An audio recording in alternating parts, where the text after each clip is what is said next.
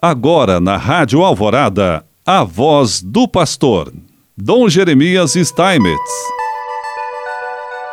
Prezado irmão, prezada irmã, mais uma vez nós aqui estamos e queremos te saudar com alegria. Estamos nesses dias, nesse mês, refletindo sobre o texto base do 15º Intereclesial das Comunidades Eclesiais de Base, que acontecerá agora, daqui a poucos dias, de 18 a 22 de julho de 2023, em Rondonópolis, no Mato Grosso.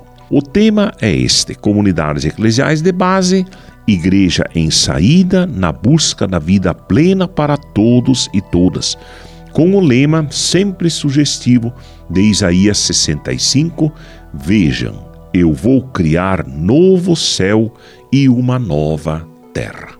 Fala-se muito né, no texto sobre vida plena. Vida plena para todos e todos. Todos e todas.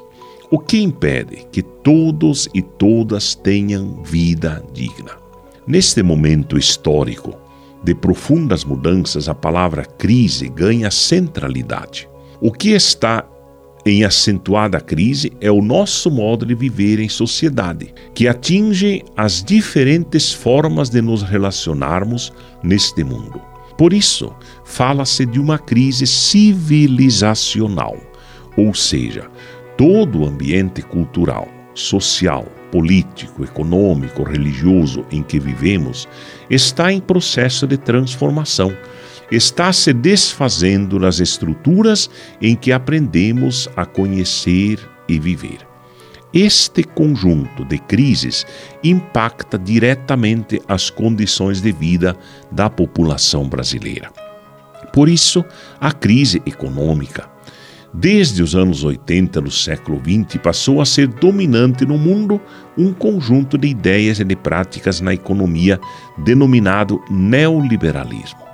Entre estas concepções estão a não intervenção do Estado na economia, que deveria ficar a cargo apenas dos agentes econômicos privados, redução do tamanho do Estado, com a consequente privatização de empresas estatais, mudanças nas formas de organização do trabalho, com o uso de tecnologias que poupam mão de obra e aumentam a produtividade aliado a formas de gestão das empresas que reduzem a necessidade de trabalhadores, e, por fim, o privilégio do capital financeiro, sistema bancário, aplicações financeiras, em detrimento do capital produtivo, sobretudo na indústria.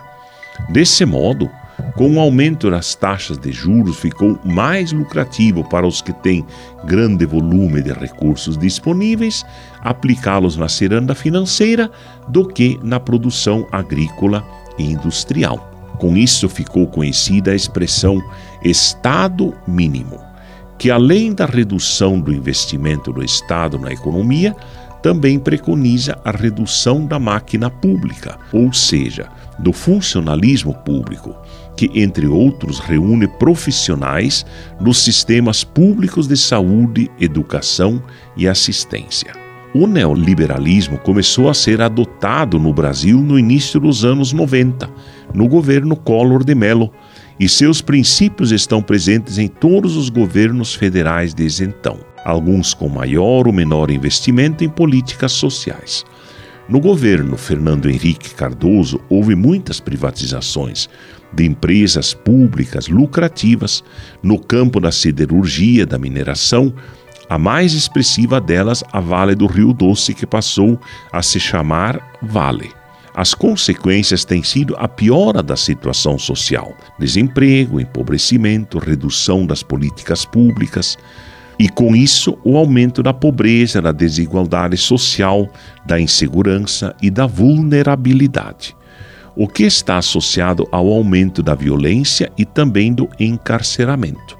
Em contrapartida, os setores mais lucrativos da economia nos últimos tempos têm sido o bancário e aqueles voltados para a exportação em larga escala de produtos primários, como a mineração, o agronegócio, que abarca as monoculturas agrícolas de soja, cana-de-açúcar, eucalipto e a pecuária, carne bovina e também aves. Por isso, vejam como há opções que foram feitas e que continuam impactando a vida do nosso povo.